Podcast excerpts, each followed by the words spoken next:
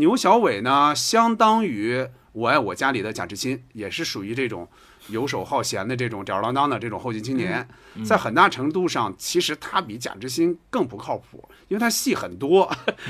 贾志新其的戏没有那么多。我是觉得，这个沈腾自己还在节目里边自曝参加《东北一家人》这个拍摄给了他呃五百块钱。啊，就是一共就给了五五百块钱啊，就是很很少。然后我觉得刚才说牛莉应该就是这个《我爱我家》，就是最早发掘出来，现在最应该是个最大的一个银幕的明星。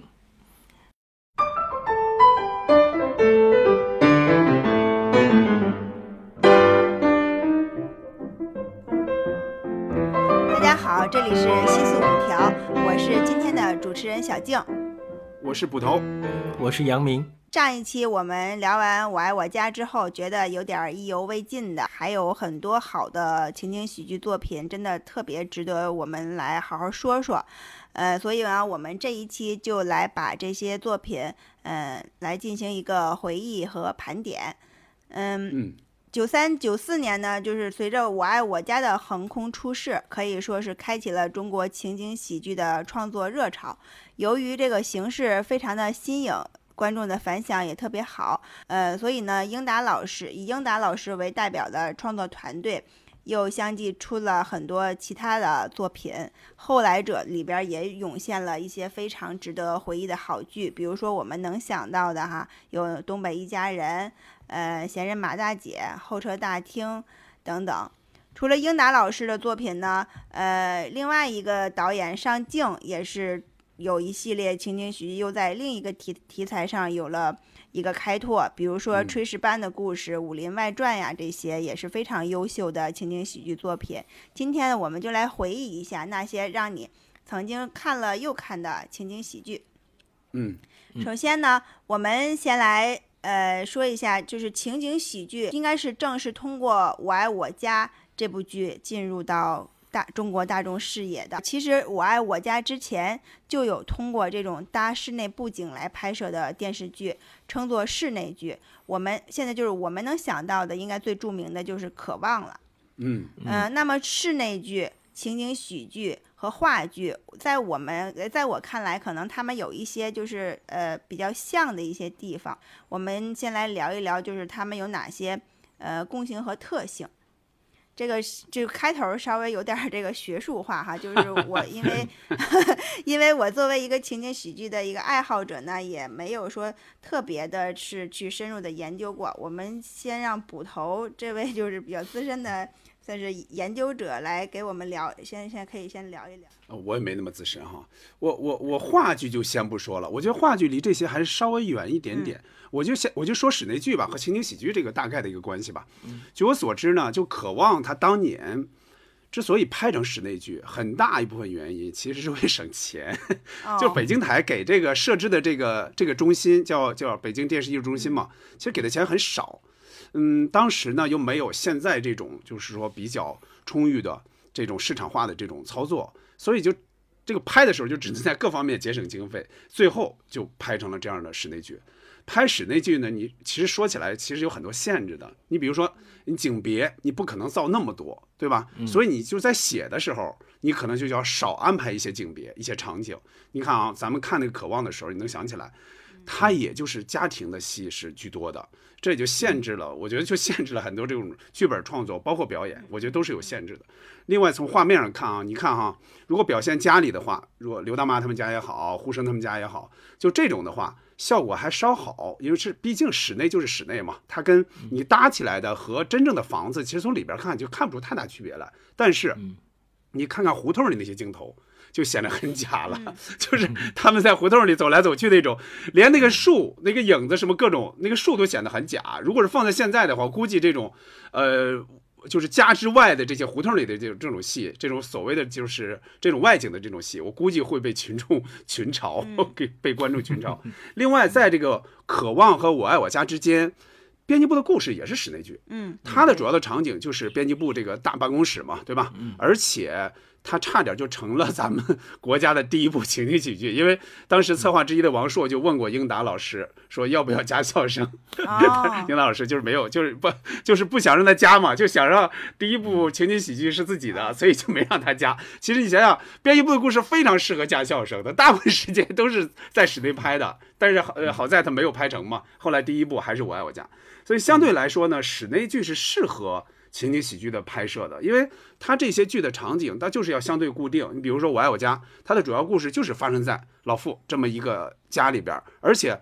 除了客厅之外，其实其他地方那些场景的戏是很少的。《武林外传》也是这样，大部分就发生在这个同福客栈的这个前厅这个位置。所以按理说呢，室内剧的这个道具和美术设计一般它不会太讲究，但据我所知呢。我爱我家在这方面还是花了很多心思的，就是那个美术师戴延年老师哈，他在这方面其实很专业的。他最早其实学的就是舞台美术，他把很多的东西就放在了电视的这个里边去。你咱们会发现很多细微的地方，其实下了很大的功夫的，尽量让这个画面看上去更真实、更贴近老百姓的生活。嗯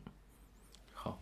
嗯，我我是觉得像《渴望》和编辑部的故事，这都是艺术质量就是非常高。当然，这个前提也是在就是那些年资讯有限，我们能看到的东西有限的情况下，呃，就是记忆非常非常深刻的作品。我觉得这几个它的共同点都应该是有非常过硬的剧本，然后有非常成熟的走位的调度，然后还有服化道的专业的这种支持，还有就是庞大的演员体系。这个我觉得是一个构成的一个基础。我觉得《我爱我家》除了当时的设备，就是 摄录设备。这这一点之外，我觉得其他都特别特别完美。只是放到现在这个时代，呃，我们看起来可能会有一些粗糙，但是可能就是那些东西会让我们觉得还是很迷恋的。而且最近我我看就是呃那个老师是叫金呃，就是原来跟呃浩哥一块儿说说相声的那个那个上海的，现在在上海发展的，对对对，他他现在发的一些视频非就是非常非常有趣，而且他讲究的诚心 做成那种对那个效果，对你就会会会觉得特别温暖，那个是、嗯特别像那个时代的就是影视的那个效果啊。呃其实我觉得情景喜剧它有很多时候通过剪辑和切换，能够看到非常非常饱满的人物的情绪，但是镜头带到的那些地方，呃。也充满特别特别多的细节，我觉得这就是我爱我家特别可贵的地方。另外就是现场那种笑声，真实的笑声，还有观众做的那些反应，呃，我觉得这个是非常重要的。而且这个剧确实通过语言随时都会充满笑声，呃，现包括现现在其实有很多的剧，其实放那个笑声是非常奇怪的。嗯，呃，如果说每一点都开始笑，那我真的就要怀疑一下这个笑点了。就是有很多就完全就是那些下意识的东西，就是。他放了笑声，反而觉得会 非常非常尴尬啊、就特别像那个那时候的电视相声听起来啊、然后还有一点，我觉得呃，《我爱我家》里面。嗯，他那些片尾的部分，他有演员那些谢幕，通过音乐的那个播放的时候，我觉得那些谢幕的时候那种感觉就非常像话剧，嗯啊，就是那些被光照、被光打到的那个瞬间，我觉得这个是属于演员独特的一种荣誉感。我觉得在这里我看到了这些，就非常有意思。嗯嗯。嗯，其实列这个题目呢，我就是因为我本身特别喜欢情景喜剧嘛，就是一直都是就是沉浸于它带给我的快乐，都是也没有特别严肃的去研究过这个话题，所以我还就是特意百度了一下，就是说呃官方的解释，这个情景喜剧是是什么，而是在这种室内搭景，采用多机拍摄、同期录音，并当场切换，在一个场次里以连贯的表演方式同步完成的电视剧。就是我们，因为我们这这周一直不都是在更新这个怀念梁左老师的这个呃采访嘛，然后呃吕小品的那一那一期采访，他也提到了，就是拍摄情景喜剧的时候，演员是和呃演其他正正常的那个。呃，影视剧其实是节奏是不一样的，它就是需要在一个一个场景里，你要要要连续的有一种爆发，包包括这个编剧他编的这些内容也是、也也是要这种，就是说有有那个一直是有这个笑笑料和笑点进去的，就哪怕就是说我就是一个。呃，像马大姐里边就是呃女儿和和妈妈在这儿喝喝水的这样一场戏，也是要充分的要往里加入各种各种笑点的，嗯、但是我我理解呢，就是刚呃，我理解呢，就是情景喜剧，它应该是就是说它是是室内剧的一种，但是它是情景喜剧的重点在于在于一个喜字，它的这个情节和语言吧，它一定肯定是可笑的，现场就配有这个观众嘛，就是有我们当时看《我爱我家》和呃《东北一家人》的时候，都能看到最后就是结束，然后那个镜头一一一往外一拉，然后就能看到当时有观众在看嘛，然后就是一边看就一边就是发。自内心的真实的笑声，包但是后期我们一些情景喜剧，也就是刚刚像杨明提到的，应该也不设现场观众了吧？就是那些笑声，就是就是配上去的，呃，有时候会显得略显得有点尴尬。就是我觉得情景喜剧像话剧和小品的结合，就是布景呢就是是假的，但是营造的这个环境它有一种呃延伸感，就是让你觉得在这个有限的这个空间里吧，发生的故事和情景。情景之外仍然有存在，就是都是一种可以想象的真实。呃，就是我们这开头稍微有点过于严肃了哈，然后我们接下来就就会就想那个 来回忆一下，除了这个我爱我家，我爱我家开始之后，你又爱上过哪些？呃，又爱上过哪些情景喜剧呢？每人可以列举两三部，但是我我不知道，我肯定会列举多。我觉得这一期应该我我是那个我是那个碎碎念的那个角色，就是可以说一下大概的故事情节，然后里边哪些演员呀，或者那个喜欢的，呃，和自己喜欢这个剧的原因吧。撞了没事儿，因为每个人的角度也不太一样嘛。啊，行，那我先说，呃，我我我就说三步吧，我按照时间来说哈。呃，第一步就是候车大厅。嗯，呃，尽管我觉得现在已经有很少有人提这个剧了，但那个时候我看的时候，我还是非常喜欢的。我就记着，当时我爱我家之后，它先是有个起步停车，起步停车其实不是情景喜剧，但是起步停车之后马上就是候车大厅，而且我记得是过年的时候看的。本来过年就挺高兴嘛，就是看这个就更高兴了。呃，我当年看的时候确实很喜欢。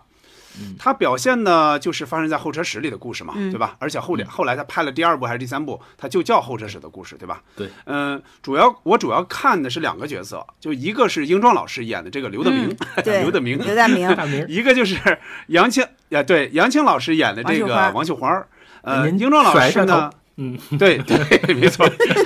英壮老师呢，在北大他上学的时候呢，他就参加过话剧社，他对表演其实有经验的。到了我爱我家呢，他当然主要是做编剧和制片了，但是他也演过一两个大夫，一个是有名有名的大夫，有这个名字的大夫杨大夫，还有一个就是拉来拉尸体的这个大夫。解剖解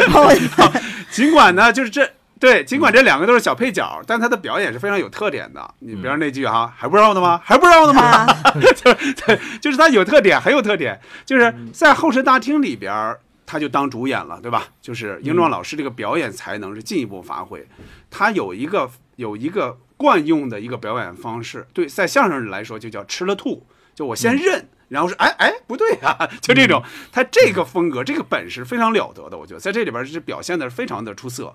王秀花呢，算是里边的一个，嗯，应该算是一个小丑角吧，至少是个小丑角。喜剧呢，很多时候就靠这些人来带来喜感。比如王秀花，咱们看上去总是，啊，傻傻的呀，愣愣的呀，丑态百丑态百出。嗯，当然演好了也是非常可爱，就是特别有人缘。你看到后来，嗯，第二部、第三部的时候，我觉得基本上成了一个王秀花的一个传传记了，对，基本上靠他来逗乐。嗯，对，呃，我说第二部，第二部是《东北家人》。嗯，他应该差不多算是我爱我家的东北版。当年好像宣传的时候，宣传的是，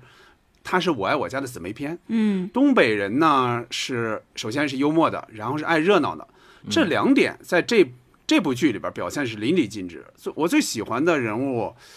一个是一家之主，就是牛永贵儿，就是李琦老师演的这个。嗯，呃，其实呢，他也不是东北人，对吧？他其实是西安人，就是陕西那边的，跟那个对，跟那个郭达老师他们是在一个话剧团嘛，最早。但是演出来呢，在这里边演出来就是显得非常真实，就你你不觉得？如果你光凭看和光凭听，你觉不出来 他不是东北东北演员。再有呢，就是牛小伟，就是刚才小呃那个小静说到的吕小品老师演的这个角色。嗯，小品老师呢，他确实是东北人，但是后来他小学的时候应该是五六年级到了北京，但是他东北话应该说的很地道的。嗯，牛小伟呢，相当于我爱我家里的贾志新，也是属于这种游手好闲的这种吊儿郎当的这种后进青年，嗯在很大程度上，其实他比贾志新更不靠谱，因为他戏很多，嗯。贾志新其的戏没有那么多，我是觉得。呃，另外呢，我还特别喜欢那个小孩儿，就是君君，啊，君君，因为我觉得他说话那个嗯。姚明有一次也说过一次，对他说就是说话这个东北味儿，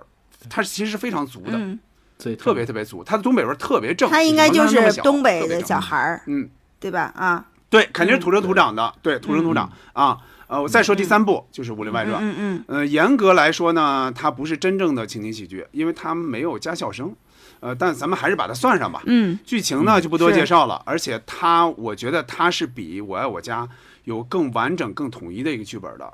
主要的人物的塑造，我觉得也非常的饱满。我最喜欢的角色，哈哈，那就不用说，当然是范明老师扮演的邢捕头，不然我也不会用我这个郑捕头那个网名，应该用了得有至少估计得有差不多七八年、八九年了吧？啊，应该有了微博之后，过了那么一两年，我用的就是这个这个网名了。他的戏呢，其实没有那么多，对吧？小小对配角，其实是配角，但是他只要出现，那就浑身都是戏。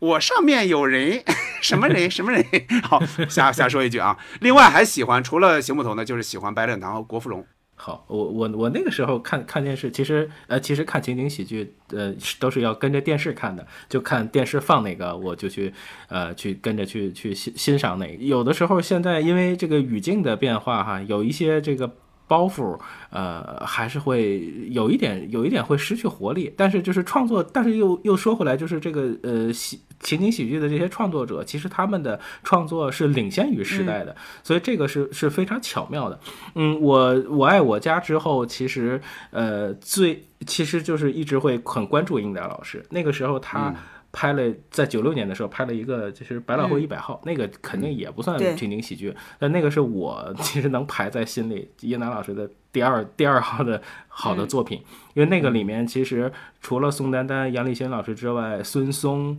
呃刘威其实都有非常好的表演，尤其刘威那句什么“嘿，我这暴脾气”，其实。仔细看，出现在影视里面的第一句，可能就是来自于这儿。包括那个时候，我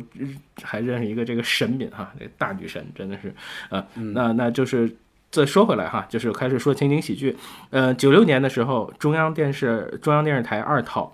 呃，六点晚上六点欢半乐家庭欢乐家庭啊，这个我也想说，对这个戏，其实它我我查的资料的时候，它其实它分好多部，但是对我来说，其实我就对第一部最最类似于气氛最像《我爱我家》的那一部就比较有好感。那个老爷子是那个周周国国志老师，呃，就是四世同堂，包括过把瘾、吐吐茶叶那个角色嗯啊、那个印象很深。呃，然后还有吴伟玲老师，他他演的戏可能也不多，但是背靠背，呃，脸对脸那个里面的那个女、女生是是他演的。嗯，还有其实我要提到一个演员，就是丁霄汉，就非常遗憾他应该是演了非常非常多情景喜剧。他离去的可能时间有点早，嗯，但当时那个情景喜剧很火的时代，他一直在。啊、李斌老师是我记得那个剧里面他说话的节奏感觉其实是，呃，最最好玩的一个人。嗯，包括冯雷，就是那个，就那部那部剧，就是说他也是每一期都有一个小话题，这个家里人你一言我一语。当然那个戏他好像有了奶奶的那个角色，嗯呃，片尾的那个郭峰的那个心会跟爱一起走，就每次听都会非常非常温暖。呃，九七年七十二家房客，当时记得也有看，王双庆老师、就非常有非常非常有感染力。呃，零一年东北一家人，首先像东北一家人还有马大姐，其实他很吸引我的一个是，首先它是英达老师的作品，还有一个是他的音乐，因为当时跟雪村合作的那个，呃，东北人都是活雷锋，包括就是尹相杰唱的这个马马大姐这个北京琴书的这部分，其实这个都非常吸引我。这两个剧其实都很有可能当时看的时候是因为对标我爱我家，所以他始终没没进去，我就是没特别特别的喜欢。但是呃，印象里当时是会。在看的时候，当一个背景音就没有那么的投入。学技术没有文凭不甘心，从此歇菜，成天这锅碗瓢盆儿。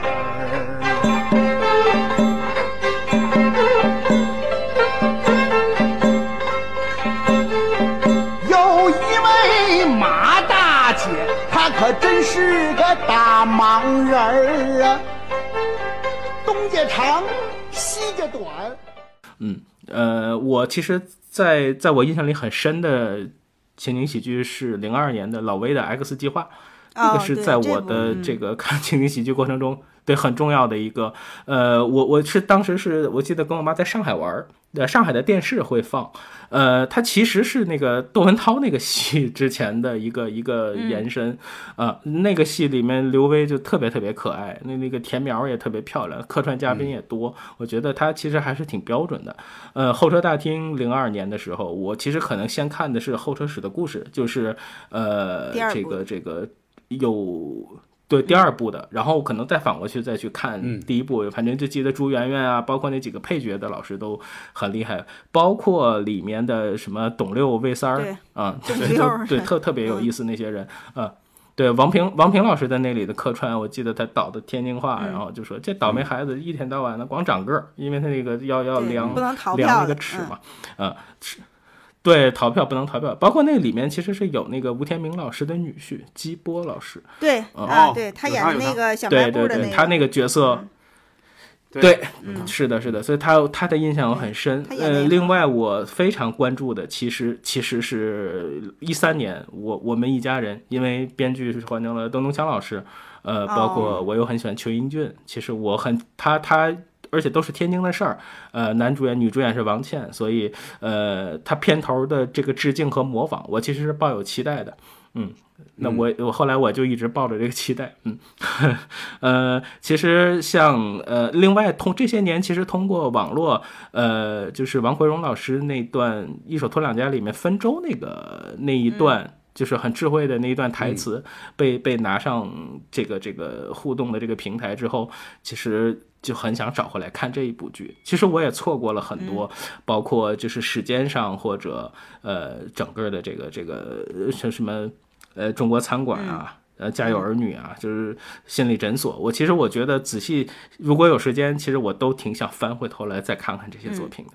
呃，我我和杨明这个。特别有同感，真的是英达老师这些作品，如果列一列哈，真的都都想从头到尾。再重新的再再看一看，然后呃，就刚才呃你们说的啊，基本上都 和我说的重复了。然后那个呃，但是我就我我一会儿也说两个，就是没没提到的。呃，我先说一下，就是呃，就是以以家庭地域为为系列的英达老师的作品，就像《我爱我家》呀，《我爱我家》其实后面呃先有的应该是《新七十二家房客》，是讲述的是上海的这个家庭的，然后才后来才有的那个《东北一家人》，以及呃《西安虎家》，《西安虎家》就是也也是。以那个呃李琦老师主演的嘛，当然还有那个王木墩和郭达，都是那个陕陕北陕西那边的，就是那个演员了。然后我我也是对这个东北一家人情有独钟，呃，看的这个遍数吧，不不亚于这个我爱我家了。今儿个开会。今儿个呢？现现在就开会了啊！开会了，那人没齐呀？谁呀？我爸呢？对，爸呢？你爸去领退休金去了。哎呀，今天这个会议就是背着他开的。啥事儿啊？到底是啥事儿啊？哎呀妈呀！你有想好的了，要把我爸登录啊？一月一月二十日，大家想一想，什么日子？哎，我知道。是我姥爷的生日，哎呀妈，真事儿啊！哎，你咋今天清楚？就是啊，那咱家谁的生日我都记着呢。一过生日我就能吃蛋糕啊！哎呀，感觉是因为吃他才记着呢。你别管人孩子吃不吃的。呃，然后呃，除了刚才你们说到的，这呃吕小品老师、李琦老师，然后还有那个彭昱老师，他们他们这演的都都非常的好，就是呃。他首先就是说，呃，除了李琦老师哈，他们都是其其他的演员基本上都是东北本土人了。然后那个从他们说的这个东北话来说，就是能能你能马上就被就被带上一种这个这个喜剧节奏，这真真不愧就是说东北人人均小品王的这样一个头衔儿。就是我觉得为什么那个 为什么那个七十二家房客和西安虎家好像就也没有太流行起来，还是因为这个。可能语言口音的这个问题吧，就是没有这个东北的这个话会传播的这么广。然后我我想说一下，就是里边的巩汉林老师演的这个角色，就是，嗯，这离离婚的这个姐夫，我我特别喜欢他演的这个、这个人，就是他和吕小品演的这个一对儿姐夫小舅子，老想搞点这个邪门歪道儿，就是这他俩其实有点像，不正经，然后还还爱还爱吹牛，就是他们两个其实啊，就是从我从我感觉他俩的演技上来说，他俩一定是把对这个角角色进行一个塑造，不这不能算是本色出演啊，就是就是自己去。去创作这个角色了，这真的是真的是 演的特别的那个 契合，两个人就是一一唱一和那种没出息的事儿，就全都被他们干了。嗯，巩汉林老师演的，嗯，这叫孙明儿，然后就是那个呃，有有点就是非要跟那个 非要跟这个这个大闺女金金珠复复婚然后就想各各种各种事儿，然后就是把什么把这个也救兵也请来，那个人也请来，然后就就包括那那集王刚老师那那一集这看风水什么的，就弄的哦就是他每次都弄巧成拙，对然后就这个就 是搞特别的特别的搞笑，还有他在那个演演的那些细节上，就是我特别记得第四十集，呃，他他那个撒谎说自己在那个自己去香港了，其实就是在那个家家门口那楼下在打电话，然后那个给牛小伟打电话，然后牛小伟就是就是说自己好像是被被抓起来了，一一说到就是说自己犯了一个什么什么事儿，然后那个巩汉林那个那个马上那个节奏就啊啊啊，然后就是然后一说什么啊啊啊，就这样那个那个节奏掌握的特别好，就是就是他他就就是又不想让人听见，又要偷偷摸摸的那个节奏，那细节真的是巩汉林老师，哎呀，这个水平太高了。然后就是像刚才你们说的候车大厅、候车室的故事，也是我特别特别喜欢看过好多好多遍的，就是呃。呃，那个刘大明、王秀花，我就就特别喜欢他俩这个组合。这 这个刘大明老说王秀花，老数着他，我找着音乐了，咱练吧。哎，玩玩，快点，快点，快点，快快点！不行，您老马找我有事儿。不用，马师傅，我就让绣花练练吧。这要是音乐不行啊，我还得去换呢。王小花，你还拿上糖了啊？咋能上站上丢人现眼去啊？啊，快快快快点儿！啊，来啊！来一二三，绣花，你咋不踩节奏呢？哎，跟着节奏。绣花，哎，王小花，我说你怎么唱首迪斯科啊你？绣花迪斯科唱的还真不错呢啊！你咋瞎跳呢？就是呃，像那个嗯。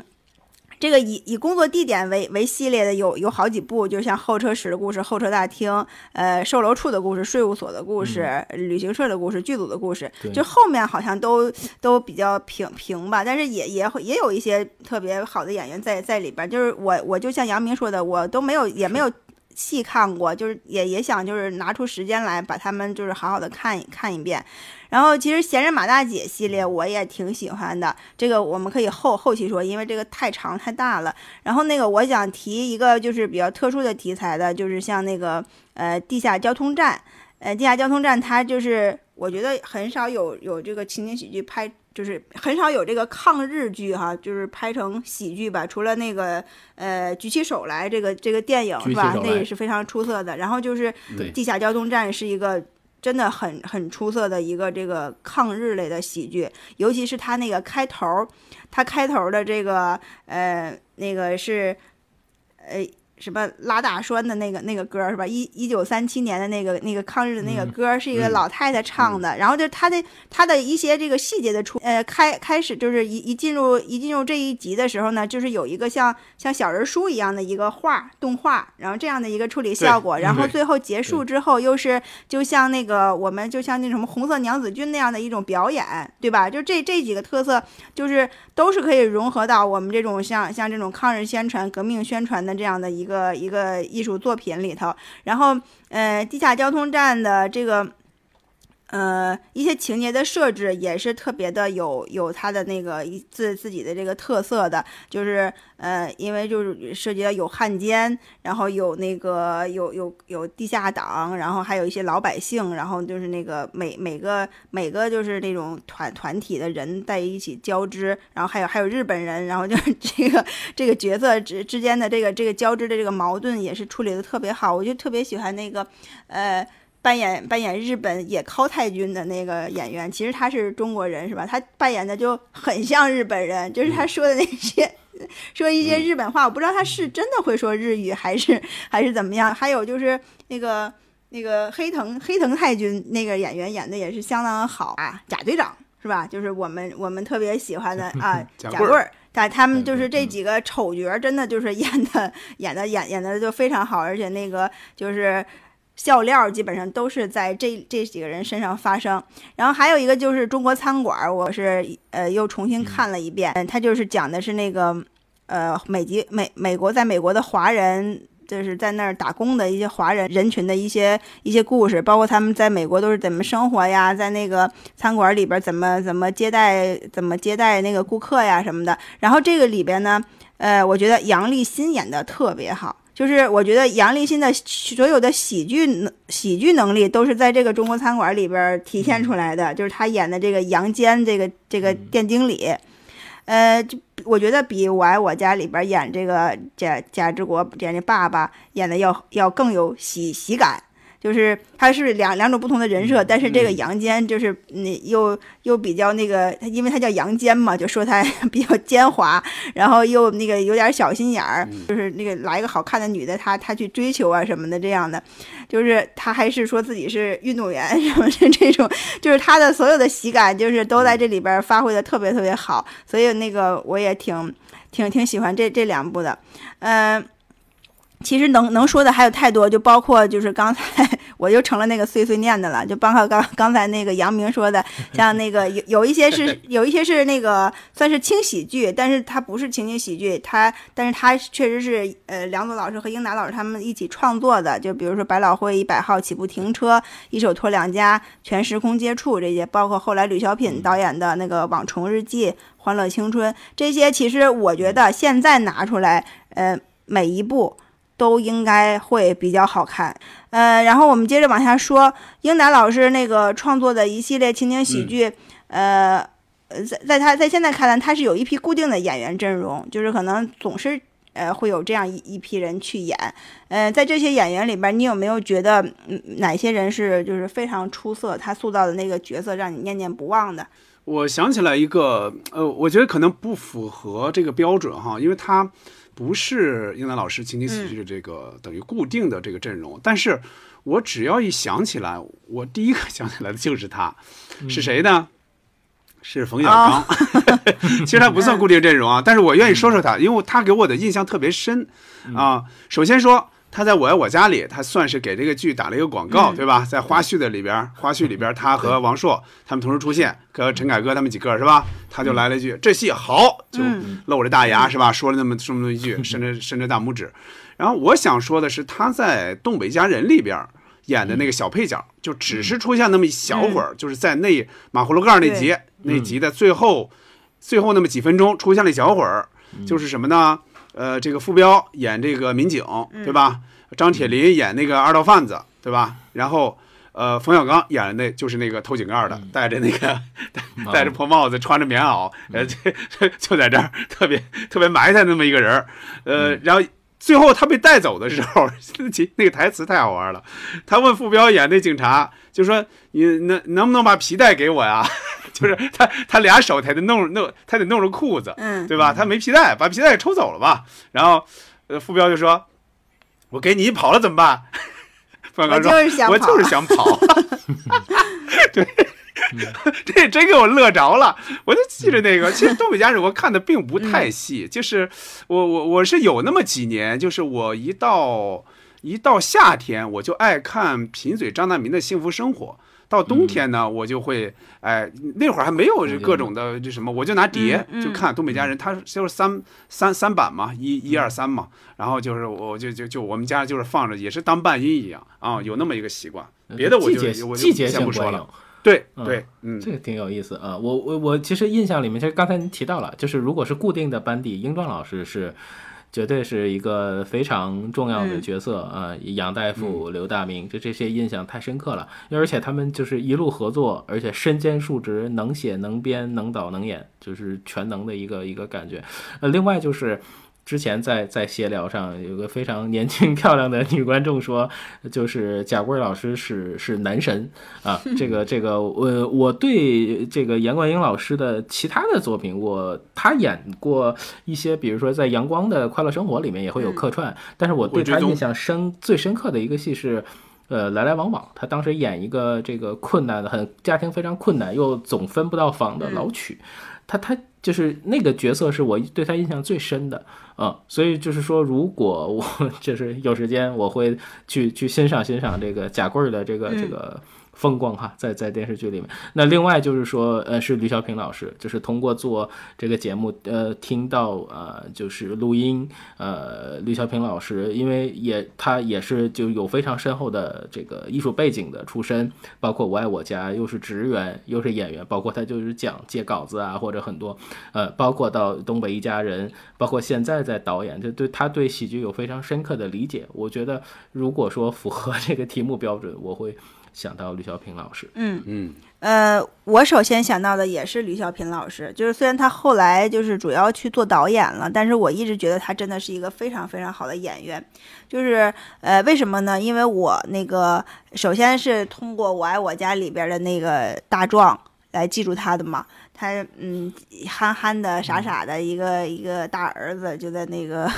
跟着跟着呃，方清卓老师过过来过来那个 认爹，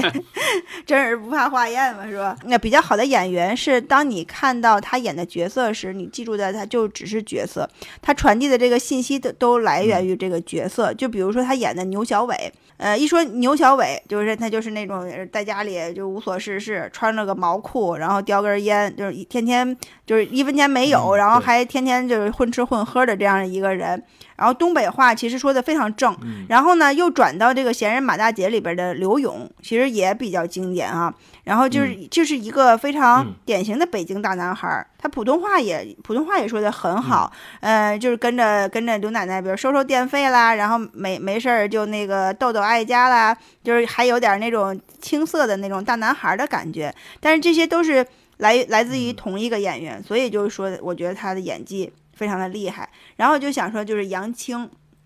现在王秀花，就之前我们也聊过，好像就是王秀花，她其实不是候车大厅里边的主角，主角是刘大明啊，或者是候车室的组长方清竹，是是他他们是主角，但是王秀花因为太有特色了，她其实就是把配角相当于演成了主角。他就是特点，就是在于，他就可能在现实生活里边吧，好像几乎不会有这么这么二百五的人存在，就是除非除非这个人他是故意装傻，然后他就是王秀花，他他的这这种傻，就是我们感觉就是不不会是正常人，他不会这是是这么傻，所以就特别的突出了这样这样的一个人反常理的这个人物形象，让杨青演绎的吧，就是。他不让人反感，我也不会觉得他过分，就是真心觉得他傻，他确实是傻，然后就是傻的可可笑可爱，他这是一种非常高超的技能。其实你看杨青，他也演过其他的角色，他首先是我爱我家里边演那个呃呃马老马家的这个小保姆小翠儿是吧？后来其实他也演过别的，比如说两家人里边演一个大龄剩女，一个这个姐姐。其实演的有点做作，在我看来，他演的有有点做，有点，呃，夸张了，呃，就是相当于有点那种，呃，不太自然的感觉，呃，也不是那么的搞笑。这个王秀花她的这种傻，嗯，让杨青演演演出来之后，你就觉得，呃，他一点都不反感他，一他这个这个确实在这个角色里边，呃，曾经好像英达老师也说过，这个角色应该就是为他。为他定制的，所以他演的就是比其他的喜剧喜剧角色要高出很多。还有一个演员叫就就是刘金山，呃，刘金山老师也是一直在英达喜剧中饰演一些配角，呃，他他就好像也不是从来也不是主演哈，但是就显得特别必不可少，就好像时不时他就会出来演演一个小角色。但是他有有一阵他不出来吧，就会还会大家还会有点想念他。最典型的角色就是潘大庆，呃，闲人马大姐里边的那个贾大款，他总是吹牛自己有着上亿的生意，然后还差几百块钱 什么的，然后就蹭吃蹭喝，呃，跟这个邻邻居们就是吹牛，然后接着看你们这儿吃什么呢？就是那个我吃炸酱面，我啥就是一说这个也没有，酱也没有，面也没有，然后那个嗯，就在。这个剧里边时不时的就冒出来，然后掺和点别人家的事儿，其实目的也是为了蹭吃蹭喝。然后，但是他有时候也会利用自己就是混过社会的经验，帮邻居们办事儿。比如说他那个邻居们都被诈骗了什么的，他也就帮着把钱要回来了。刘金山的形象上呢，就是胖胖憨憨的，呃，有点不苟言笑那种。他有就是让我觉得他有点像就是 TVB 那个那个郑则仕那肥猫。就是他他他俩有点风格，有点类似，就是就是说话的时候也不笑，然后就是憨憨的那样的那个，但是一说起来呢，就就吼吼吼，就这样的感觉。然后就是他一说话就是 直直奔主题，然后就包袱的那个气口也比较连贯，所以他也算是笑料的这个担当之一吧。然后而且刘金山唱歌非常好。好多就这个好好几个片那个片头片尾曲应该都是他他唱的，像《东北一家人》里边，呃，《东北一家人》《东北一家人》的片尾片尾是他唱的，然后就是《中国餐馆》里边他也唱了一首歌，真的唱的相当好，但是弹幕上都都都都惊呆了，就是他这个歌比说他比原唱唱的还要好。然后，呃，特别逗的一个点就是，也是我前两天看这个《中国餐馆》里边，呃，弹幕说说刘金山唯一一次穿女装。就是在中国餐馆 打扮成一个女的，然后就真的他，他那个呃，也其实也就是他的搞笑的一些点吧，就是只要他出来，你就会觉得，哎，这就是就就就过来就是搞笑来了，就是确实是呃非常可乐，嗯，还有就是我我们接着往下说啊，呃，除了就是我们觉得这些演的非常好的这些就是常客以外。呃，情景喜剧里边有的一大看点就是那些客串的大腕儿，一些明星，就是会给人呃他们的出现就是让人有点意想不到。就是有时候我们会在那些欧美的那些那个情景喜剧里，比如说某某某出现，会有那种欢呼哦、惊呼和掌声这种。呃，嗯，还有一些就是说现在比较知名的演员，曾经在那个呃曾经年轻的时候也客串过，就是英达老师那些情景喜剧。你印象里有没有就是？我们可以提及的几位，我们想想啊。嗯嗯，最早就看到就是所谓叫客座明星，就英达老师他们自己简称为客星，就这么个概念，就是在我爱我家嘛。就之前没有这个，因为在那个片尾的字幕里边，他很很早就出现了，就是差不多前前几个身份吧，就是客座明星，就放在很醒目的一个位置，所以这对这四个字印象很深。呃，就就但先先说我爱我家里边就有很多这种当时还名不见经传的演员参与过，但是后来都成名成腕了。比如说郭涛和袁华，他那会儿呢都是毕业之后刚刚进入国家话剧院，就当时一开始叫实验，因为那个文星宇老师是实验的嘛，就是在那那儿的导演啊、副院长之类的，所以他就把这个几个演员给带过来了。然后牛莉呢是是当时应该是刚刚进空政，她应该是被就是戴延年老师带过来的，而且非常年轻。你看她演林妹妹嘛，你现在看那个眉眼儿的还是非常的清秀。当然现在牛莉有点不太一样了哈，咱咱那个那个委婉点说，嗯，倪大红呢，呃那会儿他虽然年岁不太不算太小了，但是其实还远远未成名。你像他成名就这几年的事儿，对吧？很多观众当时根本就不认识他。呃，其他的剧里边，比方说一下能想起来的，比如说有沈腾，对吧？对，沈腾这被被很多网友挖过了，就是演过这个《东北一家人》，就演一个呃牛小伟开的那个达达菜杀猪菜，是吧？达达杀猪菜，在那儿就演一个吃饭的，是吧？没什么台词儿。嗯。呃，另外呢，还有一个刚才小静说到了，就是《欢乐青春》，我这个《欢乐青春》我应该是基本算是没看过，但是我知道这个这个这个剧。啊，他他，但是这两个人不是客串，他其实是主演，就是邓超和刘涛。那会儿应该应该是还在上学吧，应该是，但是我没看过。嗯嗯，呃，我我其实要一说这个，其实最最能想起来的就是记得英达老师介绍的里面也是当时的那个所谓六大里面，其实就有可能就有两个人没请到。是王志文、江山、李月健，反正姜文这些都是特别大的演员。就是，但是那些有一些腕儿是我们现在回看才能发现那些非常非常青涩的面孔。呃，如果就是场景再拉大一点，这些客串的明星里面，嗯，我我是觉得于谦老师应该是属于客串很稳定的那一些。就是非常稳定的一位，这个这个从小龙人的开始到各种，呃，不管是影视剧啊什么你，基本上现在都可以挖到他的很多的当时的造型。呃，情景喜剧里面，呃，我我记得就好几部其实也都会有谦儿哥。呃，刚才有说过沈腾，另外，呃，就像就是我我就拿老魏的 X 计划举这个举例子的话，就是王千源、戴娆、黄格选。嗯，包括就张永强这些，他们都出现在过那个里面，包括还有就是圆圆老师，其实他是一个，我觉得嗯很多喜剧里面都会看到的面孔，但都是台词不多，但是他的每次也都是角色会非常的深刻。另外，其实就是我爱我家的这个摄像老师王茂琪老师。就是咱们在现场也见到的那位老师，他是在很多很多影视剧里面。对，什么是税务所什么的，好多你都会发现的，就是那个身影都是特别特别可爱的。但这如果是国际上的来讲，其实，呃，霍金应该是所有这个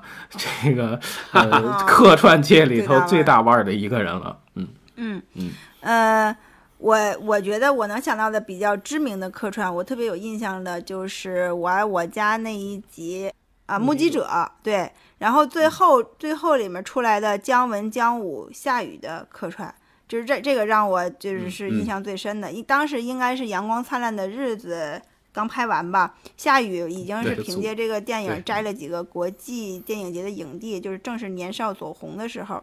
然后也是也也是就是说跟姜文对他的这个这个发掘是培是和培养分不开的嘛。而且都说这个夏雨小的就是跟姜文小的时候是长得比较像的，所以就是他们三个并并列在一起出现，就是他也一定是利用的就是说他们三个长长得比较像的这个这一点嘛。这个，这这太矮了，不是。你再看看这个，哎，这有点像啊，不不不是他，不是他。这个呢？人呢？哦，哎，有点像，呃，太小了。你看看这个，这像，就是他。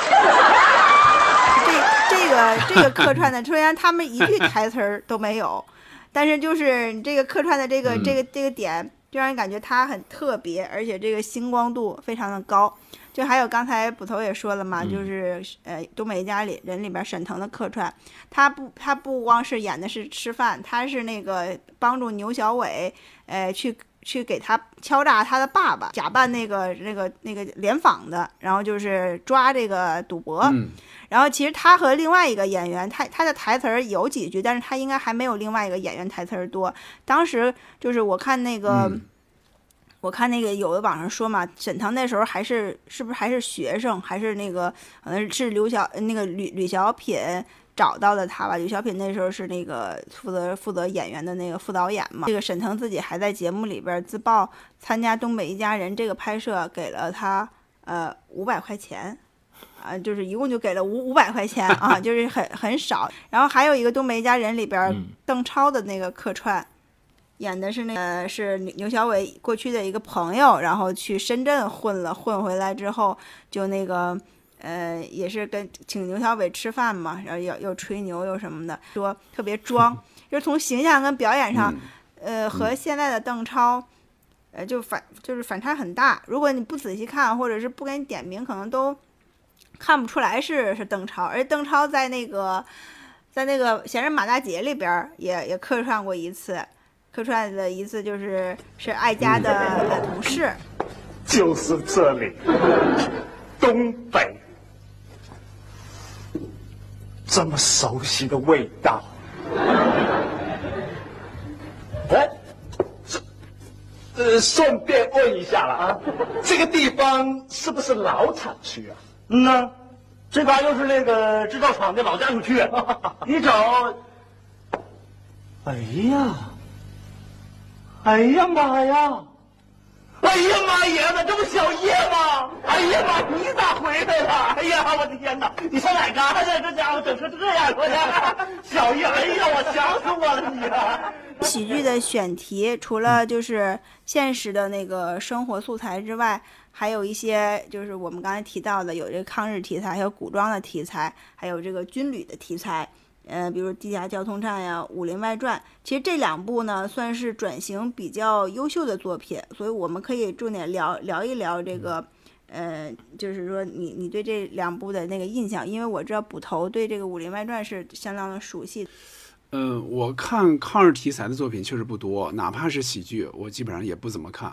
嗯，《地下交通站》呢，我也知道，就像小静刚才也说到了。其实有很多拥趸，这个我知道，很多人非常喜欢，尤其是贾贵儿那里边好多语言都被摘出来，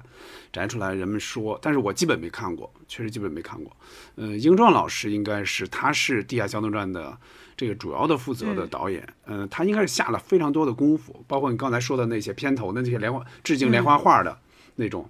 那种场景，这个我是我是能看到一些，但是我我确实这个剧是基本上没有看过，嗯，我还是得多说说《武林外传》吧，呃，这个这个我看的相对多，但是我我也说不上是《武林外传》的资深迷，说不上，嗯，但是我确实认为，呃，《武林外传》是继《我爱我家》之后的又一座情景喜剧的高峰。如果把它作为一个情景喜剧的话，我是说啊，刚才已经说到了邢捕头他们几个了，嗯，我在这儿我说说。扮演莫小贝的这个王莎莎，我就记得当时就是零六年的，应该是零六年元旦这个剧首播的。当时我记得就是姚晨，就是演这个这个郭芙蓉的这个姚晨，当时他接受采访的时候就说：“他说演戏啊，这大人是演不过小孩的。”确实是你看啊，你你就看《武林外传》里边王莎莎这个这个她的这种表演状态。你真就觉得就觉得这这好像这个人就来自那个时代，就是那么一个那么一个人，就是他，他绝对是不输这个剧里边其他的任何的成年人演员，不管是有名的也好，还是没名的也好。你看他的状态啊，不管是哭也好，笑也好，不管是安静还是那种打闹喧闹，他永远永远都是在那个人物里边的，就是他那个表情状态永远在那个里边。我觉得这个是对一个小孩来说，你像他当时才多大呀？应该就。十一二岁吧，估计就是关凌那个状态。我觉得至少是在这个剧里边，他是比演祝无双的那个倪虹洁 演的是好的。因为祝无双那个角色当时是不太讨喜的，倪虹洁呢，他是呃拍广告出身，对吧？就是他的起码在当时他的演技其实不是特别强的，说实话。而且祝无双那个角色当时很多观众不太认可，嗯。论相貌来说呢，王莎莎在童星里边，包括在演员里边，都不算，应该客观来说啊，肯定是不算漂亮的嘛，对吧？但是莫小贝这个角色，她确实，她演起来，她也不用太漂亮，就这个角色不用太漂亮，她演起来呢，就王莎莎演起来就很自信，特别自信。你会发现，其实按理说，咱们咱们平时说起的童星来哈，都是就尤其是女童星，都是比较漂亮可爱的。眼睛大大的，就这些人，这这个这个谁，王莎莎其是其中一个，我觉得比较特殊的一个，但是他演的确实很出色，就起码是演这个莫小贝演的非常非常出色，嗯，但是问题就出在哪儿呢？他多年之后长大了嘛，就是总总要长大嘛，长大之后再演成成年人的角色，比如说他要演现在比较流行的这种都市剧的这种大女主，那他之前的那种优势。就慢慢失去了，哪怕你演起来就当时是那么顺手，那么就是符合那个人物，但是你看现在这几年，他应该是还在拍，包括去年的那个节目里边，对吧？演员请就位他也出来了，嗯，但是他的作品动静都不大，他应该是一直在向上攻读，就是学表演，现在应该是演员里边极少的，应该是表演专业的博士了吧？应该是这样，但是他确实从。角色来来说也好，还是作品来说也好，就这些年，应该还没有超过当年的莫小贝。你还敢结婚了？我咋不能结啊？谁同意了？谁允许了？谁批准了？我俩结婚，凭啥你批准呢？那当然，他生是衡山派的人，死是衡山派死人，就算埋到坟堆里，那也是我衡山派的尸首。你要个尸首还有啥用嘛？姐你的就甭搭理他。嘿，我们的事用不着你管啊，那小样儿。回头等你一拜堂，我就把他关小黑屋里头去，随便给他点吃的。要再不老实，连吃的都不给，饿死你！你让我想想，这这两部戏对我来说是，呃，我我全都全都没看啊，但是我我都是会呃知道，呃，而且在就是这个嗯听到了越来越多的，就是这一代网友观看之后的反馈之后，呃，会让我有一种 想想想去尝试的感觉，但是也呃是这样，就是像地下交通站，因为当时的电视。我我我不知道为什么我的印象里，它永远和山东台会绑在一起，但我也很纳闷，为什么就就没没就就没看啊？呃，另外就是嗯，像《武林外传》，就是也许是因为情节，也许是因为古装，呃，就是始终就就没看进去，因为那个人物状态，就是我对我来说，可能当时接受这个，因为当时也有朋友跟我讲，你可以去看看那个。嗯，也尝试去看，可是因为当时他的那个电视剧的片头曲结束之后，在进入正片之前，他会用到一个 Windows XP 开机的那个声音。嗯，我那个时候刚刚接触苹果电脑，我对苹果电脑稳定的系统就非常非常的喜欢。呃，但那个叉 P 声对我来讲，经常。开机之后就伴着嗡嗡的那种报错的声音，我就是烦透了那个声音。我也不知道为什么，就是可能还会有这 这个因素，就是一直就就没有看。但是对里面的人物，比如燕小六，比如说倪虹洁，其实当然是很有印象的，因为一个是操着天津话，一个是当时小时候看的广告女神范明老师的状态真的是无人能敌。因为那个时候也有一些其他的采访，简直看范明老师采访就就嗯。他的这生活又表演，就是他他那个能量能量太强了 啊！呃，我我后来在工作中拍摄的时候，我我我见到过秀才啊，这个这个于恩泰，因为我我是觉得，呃，我在那个过程中，我也发现他是一个很有深度的人，呃，我也看过《锵锵三人行》，关于他那部分就是有关于读书的，有关于宇宙的，他聊得非常好，就我对他印象是非常非常深刻的。嗯，呃。呃，地下交通站这个我先说一下，就是刚才呃杨明提到了，他是在山东台，一直跟山东台绑定到一起，他好像就是山东台买的这个独家版权，应该是，所以他老是在山东台播，好像我们在其他的。频道上就没看过，然后我呢是先看的《武林外传》，就是我也没有想到，就是当时会会喜欢这样一部古装的这样的一个喜剧。我之前也也跟你们聊过，就是当时我还和呃我老公就是那个时候还。还就是还还聊，就是我给你推荐一个我现在正在看的一个剧，特别搞笑。然后他说我也想给你推荐一个，然后我们当时就是同时同时就说了，就是这个《武林外传》，就是我们两个当时都在看，因为我们那个时候是呃各自在租房，然后他也是跟别人一起看嘛。他说我们每天晚上都在看看这个，特别逗。但是我觉得如果杨明哈，你现在再再去看《武林外传》，我觉得你也不一定就是。会喜欢会看进去，因为我在看，我也看不太进去了。就那个时候也也也不知道是一个什么样的情景，我就特别的觉得好好逗。他这个就包括我前两天还看了一个文章嘛，就是说《武林外传》它其实是呃最早的我们可以找到的是一个反内卷的现代，就是反内卷的社会剧，就是就是它整整个这个同福客栈里边，除了那个。呃，佟掌柜一个人说了算以外，其他的都是呃打工人，就是他呃他们无时无刻都不在都都在反抗他。张静导演这这个这一些情景喜剧的作品呢，他呃他带有一定的这个个人个人特点，他的这个从创作上来说，我觉得他的那个内涵和情商会更高，他是有有一种这个南派的这样的一个一个细致细致的感在里边，就是他更。它更接近于呃后期这个现现代社会里的那那那种那种思维方式。承让承让啊！哎，以后各位有什么需要帮忙的，尽管开口。别以后了，就现在吧。啊，这样，拿着啊，一会儿呢，帮我把这堆柴劈了，然后帮我把兔子喂了。啊，谢谢啊，我该吃了。我吃完了，你帮我把碗洗了，还有待会儿把我那被子给我晒了，顺便把里边的棉花弹了，我给你拿被子。呃呃，有没有搞错？哎。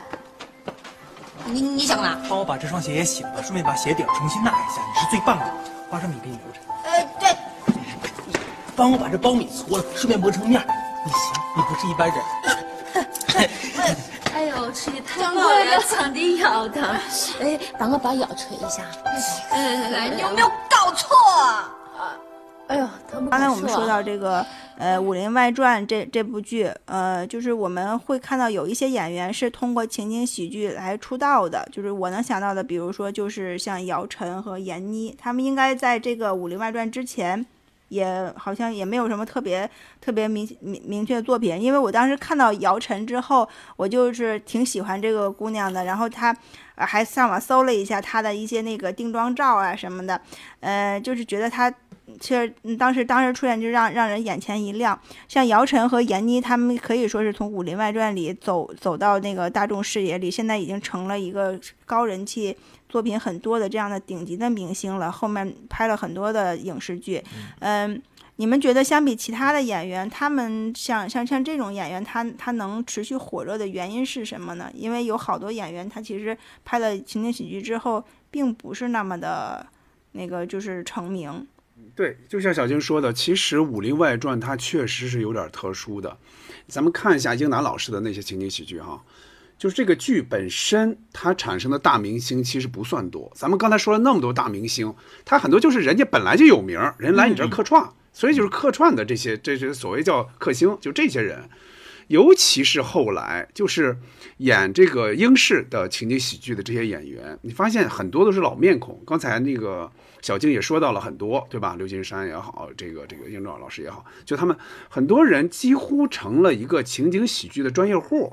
但是这些演员的知名度本身并不算高，尽管他们也演了那么多的情景喜剧，对吧？这个跟情景喜剧后来他逐渐走这个下坡路其实有关系的，对吧？他你后来那么多英英英达老师应该拍了得有三四十部都不止的情景喜剧，但是你看他真正出的明星，其实还是我爱我家最早出的那些更多，对吧？呃，但是《武林外传》它确实成就了很多人，原因我想了一下哈，大概有两个吧。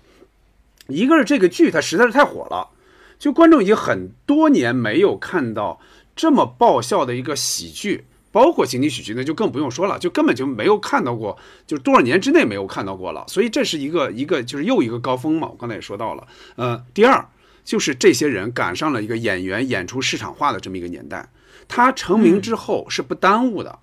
马上就有质量不错的新戏接上。但是你看最早的时候，我爱我家他没有。比如说那些人，那些主演突然火了之后，他有戏，但是他并不像现在，他可以选择那么多本子，可能在等着他接着他，那个价格一下飙上去，这个戏可能受关注度也高。那会儿是没有这样一个机制的，所以说你看姚晨，他完了之后，他马上就接了《潜伏》，他知名度一下就蹿升，真是可以说是蹿升，就马上就成为那个时候的一线明星。沙溢呢，他倒没有姚晨和那个就是这个佟掌柜，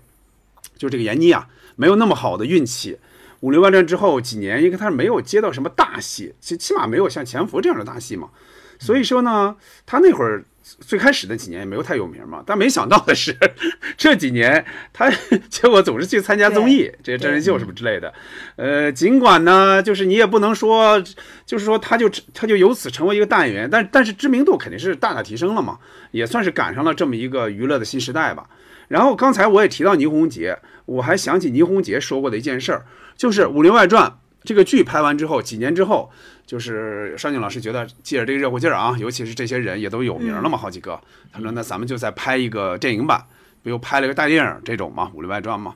但是你想想。那才几年时间呀，姚晨、闫妮这些人的状态就已经不一样了。这、这、这是后来倪虹洁说的啊，就是这些人状态已经不一样了，已经不是当年在平谷的一个影视基地，大家一起热热闹闹的，谁都差不多的那种情况下拍戏的那么一种场景和氛围了。所以说那种气氛基本上没有了，就这些人都。尤其是那那几个人啊，就忙活的不行，就可能就演完就得走，或者有别的什么事儿之类的，就各种各种关系，就跟那会儿的完全不一样了。最后据说是是连一顿像样的散伙饭都没有吃的，就是一个剧组，应该是有有这么一个情况，这是倪虹洁说的啊。呃，最后呢是倪虹洁只和同样不太有名的，就是刚才杨明说到的于文泰，就是演那个吕秀才、吕青侯的那位。岳云泰他们俩吃了一个简单的一个饭，好像就是烧烤之类的，路边摊那种，吃了那么一个饭。我我我是觉得像姚晨和闫妮他们都是会在那个戏之后就是转型吧，就也都是比较成功，就他们的作品就是连续的输出，也能驾驭更多的角色。呃，姚晨我觉得就是从一个喜剧的这样的一个角色，然后到正剧。情感剧、女强人，就这个变化真的是一步一步的。呃，我甚至觉得就是现在张小斐老师慢慢的也都从这个会从喜剧这个演员跳到这个有可能的这个女主角，很有可能。嗯嗯，另外我还还有一个角度哈，我是觉得就是呃曹郁老师的这个长镜也是非常非常重要的。我觉得甚至包括我觉得梅婷现在的银幕形象，就是可能都会跟一位这个摄影师丈夫会会有点关系。另外，你看他们接的那些广告的品牌，其实也都能感觉出来，就是非常不一样。呃，闫妮老师的银幕形象就是一开始就是呃西安口音的这个陕陕陕陕西的这个老板娘的这个感觉啊，然后从《武林外传》到《三枪》，其实都是这样的。呃，他瘦身成功之后，呃这个曝光率就是变得很大。但是他现在我印象里面，他他的出现都是这个母女档的这种出出现。对、嗯，对，就这个有有些内容其实还是挺出彩的。呃，其实包括我觉得刚才说牛莉应该就是这个《我爱我家》，就是最早发掘出来，现在最应该是个最大的一个银幕的明星。嗯，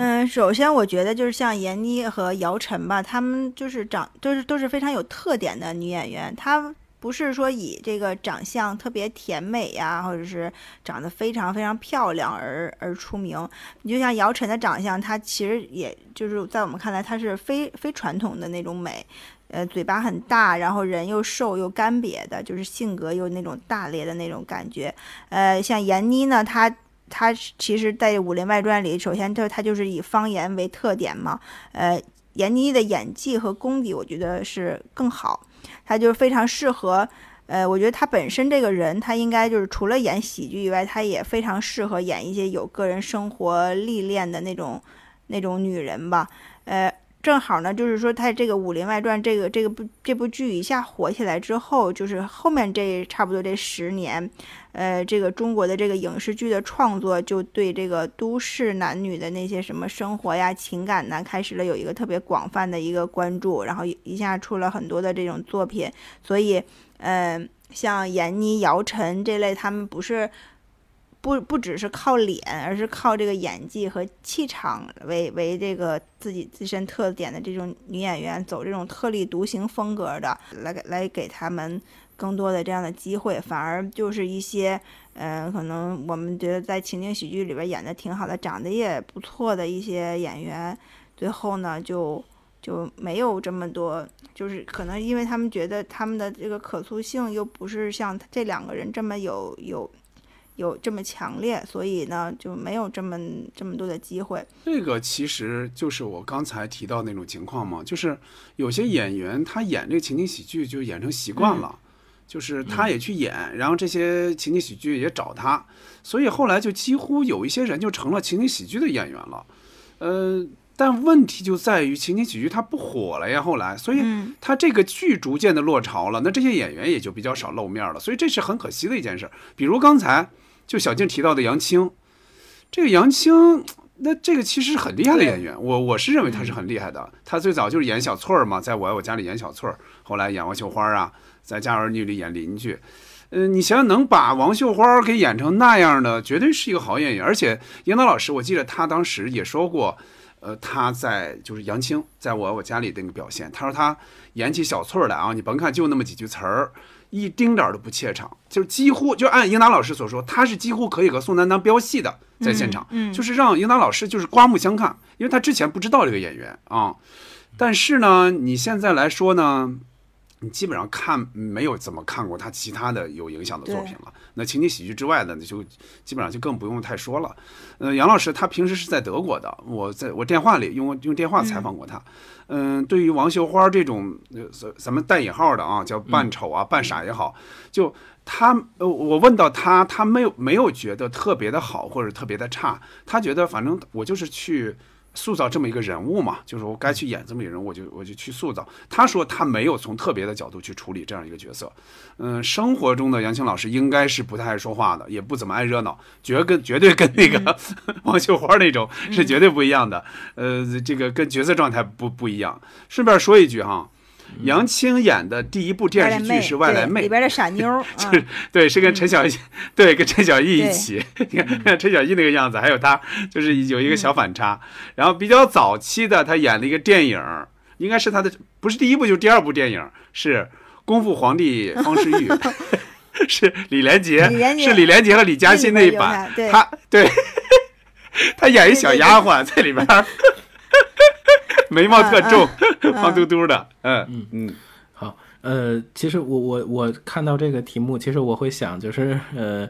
我我其实刚才我们也提到了，这这个如果是男演员的话，我觉得刘就是刘金山老师，哦。我就能感受到他塑造的每个角色其实都是喜剧的，啊，嗯另外我觉得还有洪建涛老师也是这种感觉。嗯，就是一都是直都是有有点喜感的嗯、憨憨的，对在那是多部的这个这个情景喜剧里面。另外就是我觉得要想一个女演员呢，我觉得就是《我爱我家》和《编辑部的故事》两部都有的女演员，就是应该是那个饰饰演刘爱芳的那个小姑娘，呃，包括就是应该在呃嗯《编辑部故事》里饰演宁宁。嗯宁宁对，就是水淹七军那一集，对我觉得她她很厉害，因为我也很难看到她其他的一些嗯嗯嗯作品。但是我在想，中国最好的两部情景喜剧都有她，这个也其实也是挺挺又既是巧合，也也是一个非常幸运的事情。另外，马玲我觉得是那个年代最有个性的女演员之一。呃，其实嗯，我觉得这个呃也也也也想看到她其实更多的作品。嗯、其实。在呃，刚才我想补充一下，就是呃，财神这个这个，因为他之前上过《非诚勿扰》，嗯，我对他这个人其实是非常非常感兴趣，因为他的一些观点是非常独特的。呃，相比之前乐嘉来说，呃，我记得那个那一段时间，嗯，我对他的好感就非常强，因为呃，他的作品包括他的思想是非常是真的是非常非常的，嗯，有自己的那个特点。嗯，另外我再想补充一个演员，就是周小斌，嗯，呃，他也是从情景喜剧转到了更多的、更大的一个创作领域，真的是到了更多的领域里面，演了更多的非常非常好的角色。八兄弟里面那个二哥，我特别特别喜欢。我之前也也说过了，我觉得就是像这样的演员，首先我能想到的就是吕小品老师，他那个后期是不是他应该一直都是在做导演、是吧？首先他的演技我真的是很我我很喜欢他塑造的角色，然后后期一直都都是在做导演呢。其实导演的那些作品，我我不知道你们怎么看，我我其实可能后来我看的就不多，呃，相比就是英英式喜剧其他的，我觉得不能算说是特别的。特别的好吧，呃，和其他的一些他的作品，我可能也也也就不太了解了。我只是特别特别喜欢，呃，这个《闲人马大姐》里边的刘勇，还有这个还有那个东北一家人的牛的牛小伟，这是他，呃，真的是塑造的非常成功的两个角色。还有一个女演员，我特别想说，她确实是在英达喜剧里边演演了挺多角色，也那个，但是她现在也好像消失在大众这个。视线里了，就是于梦，呃，《闲人马大姐》里的演的王爱佳，嗯哦嗯，首先就是她长得非常的漂亮，对吧？我觉得网网友有曾经评价过于梦，就是说如果于梦火了，就没有赵薇什么事儿了。就是她真的就是说，呃，首先她也是眼睛大大的，然后很很甜美的那样的一个、一个姑娘，然后在马《闲人马大姐》里边的那个王爱佳演的，呃。也是很可爱，有时候也也也搞点恶作剧，嗯，这个演员就是呃，她后来也演过像《八哥正传》里边也有她，呃，带着孩子结婚里边也演过一个呃叫小乔，演过《西游记》对吧？《西游记》演过那个新版的《西游记》吧，嗯、应该是是吧？啊，对对，就是后期好像很少就看到他的一些作品了，我我我也不知道他现在在做什么。呃，我我还多少知道一点儿，呃，是这样的。呃，英达老师有一个经纪人，姓刘。呃，这个于梦老师和英达老师这个经纪人是两口子，哦、嗯，但是现在确实出来的少了。嗯、呃，最近的出来应该是在英达老师拍的那个新版的，就是真人版的《大头儿子和小头爸爸》里边，在那个里边他演一个就是一个小孩的妈妈，戏不是特多，不是主角。嗯但是在那个里边有，就是还是那种娇小可爱的那、嗯嗯嗯、那种状态。嗯、然后我还、嗯、还想就是想说的就是英壮老师，英壮老师他他其实应该不能算是一个专业的，因为我本我本人是非常喜欢他的，我算是他的一个粉丝吧。呃，就是他本他应该本人不算是一个专业的演员，对吧？他好像是也是那个从北大的一个、嗯啊，北大的什么是物物理系毕业的吗？啊，物理理系毕业的，嗯他应该就是在那个剧组里，首先他是有其他的那个工种在干的，然后再再去演再去演这些角色，然后后面也有几部是以他为主人公的那个那个电情景喜剧。我觉得，呃，英壮老师他有这个演演戏的这个天赋，尤其是他这个就是这种北京北京爷们儿那个那个那个劲儿，对吧？这对真的是。就是他，其实可能他本人就是这样吧，应该我就想想让捕头 了解一下，有点儿，有点儿，呃，嗯就是有点。就是他的这个感觉，我我我是我是挺喜欢的，就是呃他的一些幽默感呢，就是让你特别这个这个幽默让你特别能容易理解，就浅显的一些幽默，就是跟你说的这些话，他就是就是北京人的那个逗，那那种纯的那个那老爷们儿那个逗，嗯、但是他他现在也基本上也。不会再演其他的其那个剧，就是每脱离开英达老师之后之外的一些一些东西。我记得他是演过那个那个全时空接触和牛莉情景喜剧里边，就是纯纯那个就是搞搞笑的。他他其实还是挺游刃有余的。我印象里特别深的就是在那个带着孩子结婚这个这个剧里边，嗯。他他演的这个、这个人，这个也也是一个那个大款嘛，然后就是有点没文化的这样的感觉，真是呃演的很很到位，嗯呃，但是现在也基本上他是不是也也就不做这这一行业了？捕头您呃，不怎么演了，嗯确实不怎么演，他也就最多就是客串。嗯，嗯所以我呃就是还挺想，就是像也也挺想重新再看一看他们，就是喜喜欢的这些演员，如果他不怎么出来了呢，就只能把一些老剧。来回翻翻着看，所以这也是我喜欢老剧的一个原因。呃，我们嗯说了回忆了这么多的这个，现在就是国内的情景喜剧也回忆的差不多了。然后那个除了国内的这些这些剧以外，我们知道这个情景喜剧，首先它是美国，这是美国的发发发源过来的一一种剧，是英达老师当时从美国带过来的这样的一个剧种嘛。呃，现在你你如果让你想列一下，呃，国外的你有没有非常喜欢的这种情景喜剧呢？然后可以给我们的听众做一个推荐。这个问题就说起来很惭愧了嗯哈，就是尽管情景喜剧它是舶来品，而且我按理说对情景喜剧，就是尤其国内情景喜剧嘛，还算是比较关注的，但是我确实看的很少。你看哈，就是国内情景喜剧有时候会向国外的经典会致敬的，比如说刚才提到的《武林外传》里边吕秀才，他自己他秀才嘛，他就爱写写字嘛，他自己那个墙墙上贴着很多他自己的手书，对吧？其中有一句是“六人行，必有我师”，这个肯定是致敬嘛，就是致敬的《老友记》，对吧？啊，这个最早的时候呢，我是反正就是最早的时候，他出来的时候肯定也没看嘛，就是也没有资源，没有什么的，没有赶上看。后来呢，有了资源之后，也就没有想起补。《生活大爆炸》呢，我倒是比较早就留意过，就是他注意到有这么一个片子出来了，有这么一个片儿出来了，一个剧，我肯定是留意过，也试着看了一集一两集，但是我是觉得，应该是我水平有限吧，就是对这些理科生的物理的这种很多里边那些梗，我是 get 不到的，所以后来我就放弃了。嗯，别的外国的情景喜剧，比如说最经典的啊，一说起来就是的这个《成长的烦恼》，我也基本没有看过，所以我在这方面是没有发言权的。呃，如果说国外的情景喜剧对我来讲，我是呃赶上过《成长的烦恼》那个阶段，呃，相对于呃这个国外的那那个其他的喜。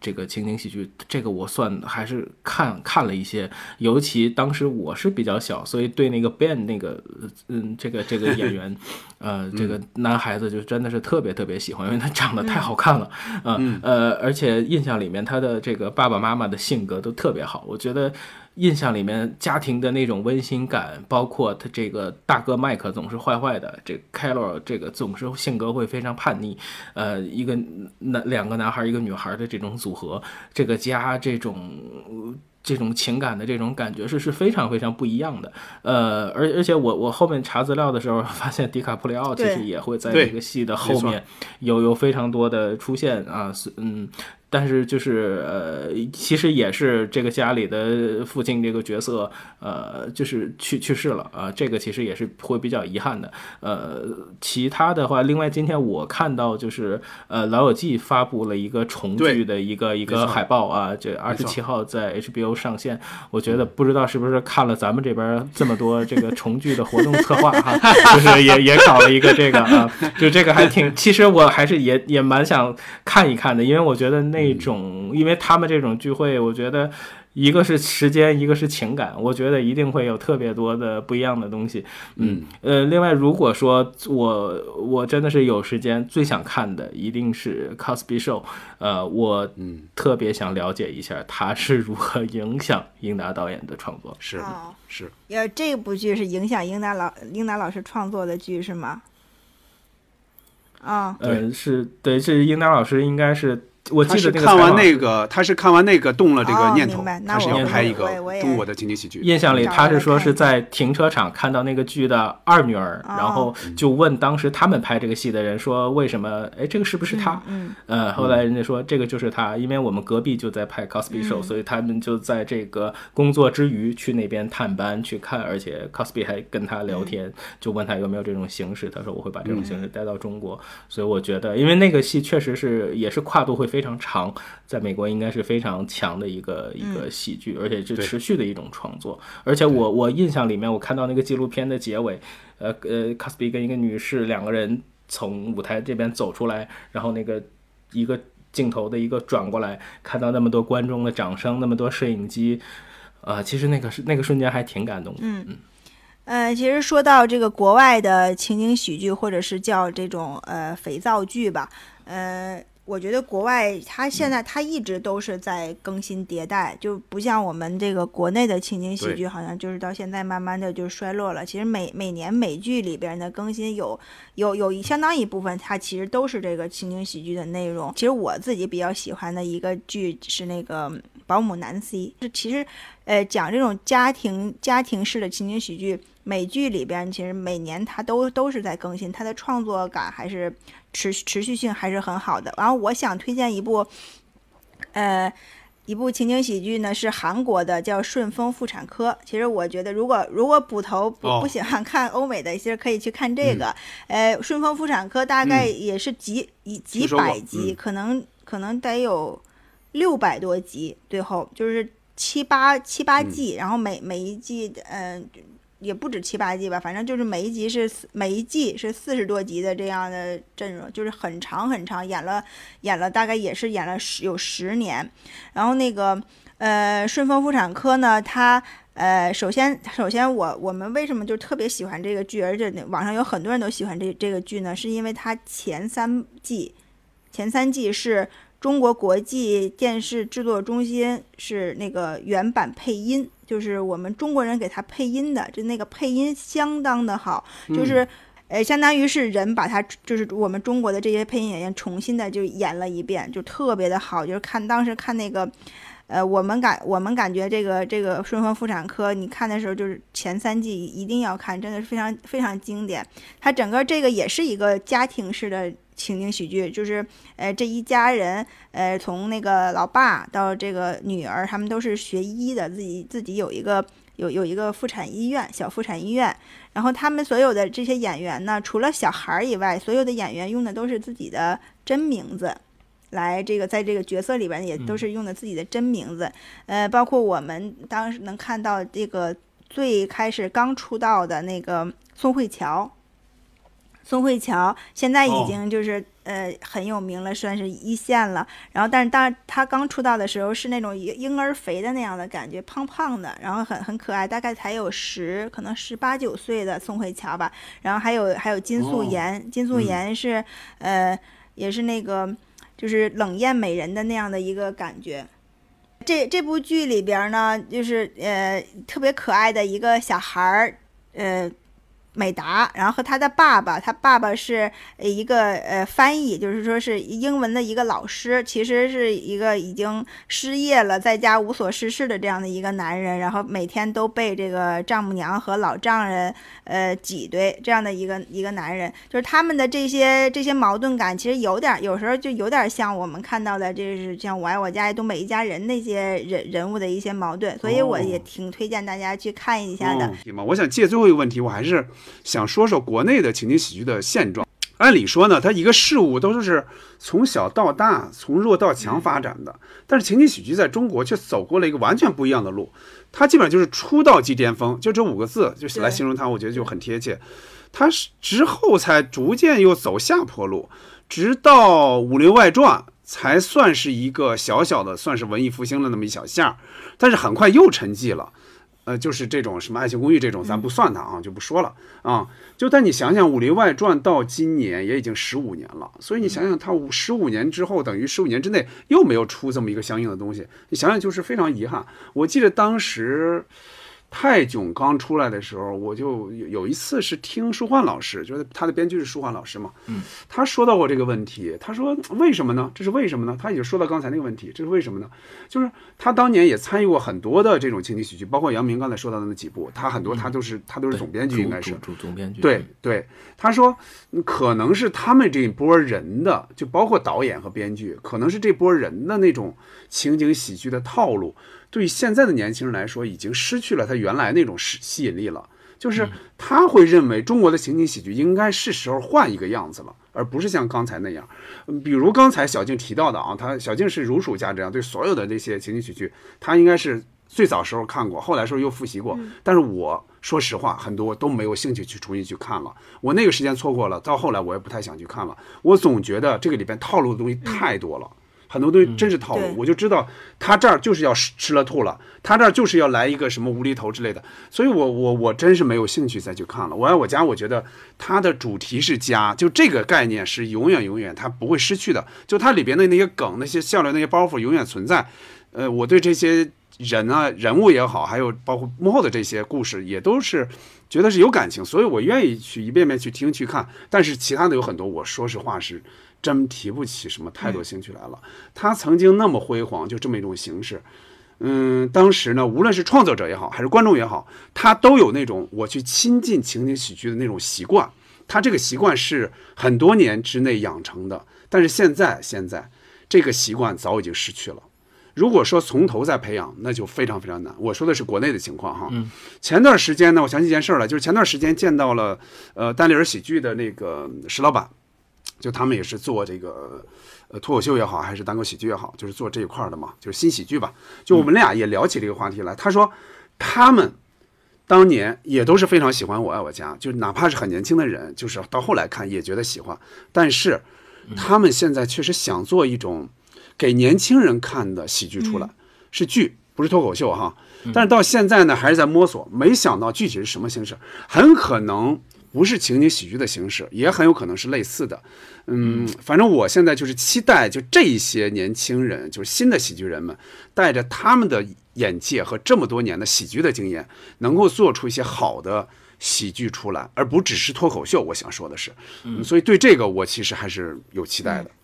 嗯，好，我我我其实也挺希望能看到更多有意思的，包括其实接捕头刚才那个话，我觉得像脱口秀大会。呃呃，就是包括吐，就是上一季就刚结束的这个吐槽大会。其实想想，他就是